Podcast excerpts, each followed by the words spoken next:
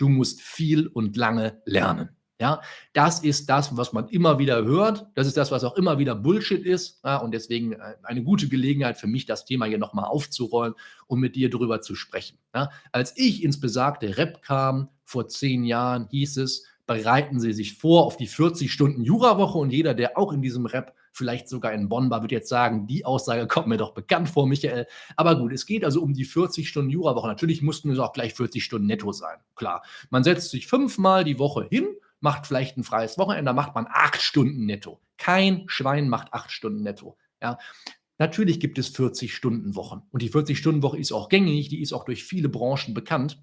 Aber die Leute arbeiten doch nicht 40 Stunden netto.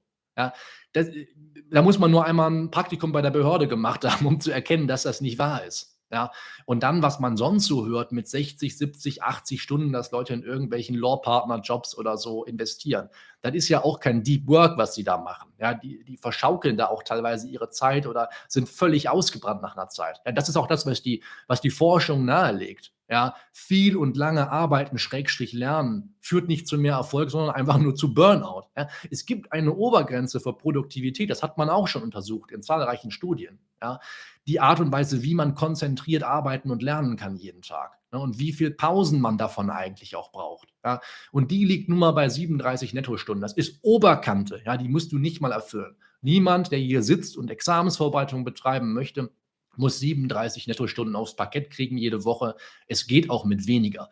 Wichtig ist hier wirklich weniger, aber häufiger. Ja, mehr mit dem Stoff beschäftigen, ja, immer wieder den Stoff vorlegen lassen, dem Gehirn Zeit geben, dem Unterbewusstsein Zeit geben, die Informationen, die du aufsaugst, auch zur Verarbeitung, Verknüpfen herzustellen und so weiter. Weniger, aber häufiger, immer wieder mit dem Stoff beschäftigen über einen längeren Zeitraum. Ja, das kann auch gerne mal zu einer etwas längeren Examensvorbereitung führen, die vielleicht nicht das Wahrnehmen des Freiversuches ermöglicht. Ist mir an sich erstmal egal, mein Kollege Nico, der jetzt ja auch bei Endlich Jura sich um die Referendarinnen und Referendare kümmert, der sagt immer, scheiß auf den Freiversuch, nimm dir einmal vernünftig Zeit, dann setzt du dir eine Deadline, an dem Tag schreibst du dann und wenn du an dem Tag nicht schreiben willst, dann schreibst du den Monat drauf oder den nächsten Termin und dann ist gut. Ja? Also der hat da auch eine sehr starke Meinung zu.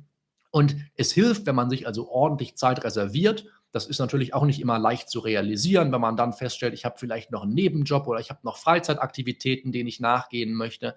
Ich brauche ja irgendwo auch das Geld irgendwann mal, ich muss irgendwann mal auch selber Geld verdienen und das kann ich alles nicht so machen. Nimm dir so viel Zeit, wie du kannst. Ja, und vor allem lass dich nicht irgendwie davon verunsichern, dass du jetzt keine Freizeit mehr haben könntest oder keinen Nebenjob mehr haben dürftest. Wir haben hier Leute anwesend, die Nebenjobs ihr Leben lang hatten, immer noch haben. Ja, es gibt so viele Leute, die nicht die finanzielle Unterstützung von zu Hause aus haben und denen kann ja das Studium oder das Examen auch nicht von vornherein verwehrt sein. Wäre ja Quatsch.